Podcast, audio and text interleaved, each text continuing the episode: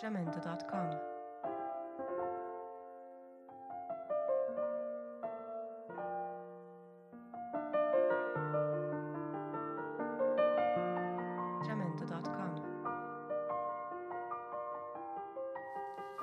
Tuya, de Claudia Piñeiro, capítulo 34. En la ciudad de Buenos Aires, a los 17 días del mes de diciembre de 1998, comparece ante su señoría y secretario actuante un testigo espontáneo a quien se le procederá a tomar declaración testimonial.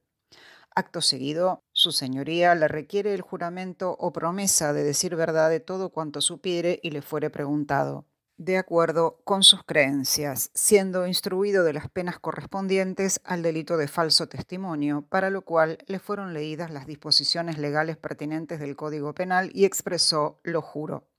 Se le enuncian los derechos que le asisten, previstos en los artículos 79, 80 y 81 del Código Procesal Penal, dándose lectura de los mencionados artículos. Preguntado que fuera por sus datos personales, dice llamarse Alberto Garrido, acreditando identidad mediante DNI 12.898.613, el cual exhibe y retiene para sí, de profesión mozo de bar, divorciado, nacido el 6 de marzo de 1960 en Buenos Aires, hijo de Enrique Garrido y Elena Gómez, domiciliado en la calle Yatay 2341 de esta ciudad. Se lo invita a manifestar cuanto conoce de la causa, declarando. Me presenté esta mañana en la comisaría 31, de donde me derivaron a este juzgado, para aportar un dato muy importante para la causa. El día de la desaparición de Alicia Soria, atendí en el bar a una señora muy nerviosa, vestida con un traje color arena, que había salido del edificio de la mencionada Soria y que observaba los movimientos del edificio con actitud sospechosa. Me acuerdo perfecto de ella porque me llamó la atención que llevara puestos guantes de goma. Su señoría pregunta, ¿de goma?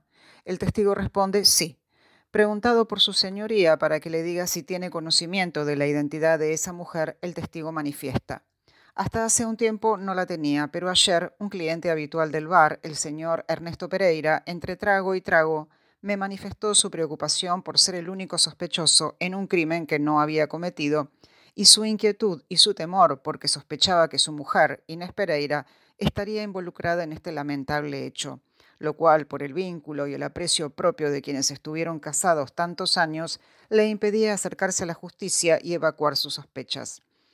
Me mostró una fotografía que siempre lleva consigo y la misma coincidía en un 100% con la mujer que vi el día de la desaparición de Alicia.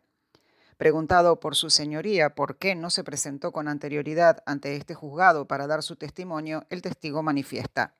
Porque a veces uno juzga sin saber y tenía miedo de involucrar a alguien que no tuviera nada que ver simplemente por una actitud nerviosa o poco común.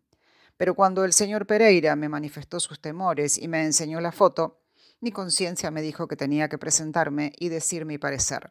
Y si estaba equivocado o no tenía nada que ver, la justicia ya se encargaría de demostrarlo.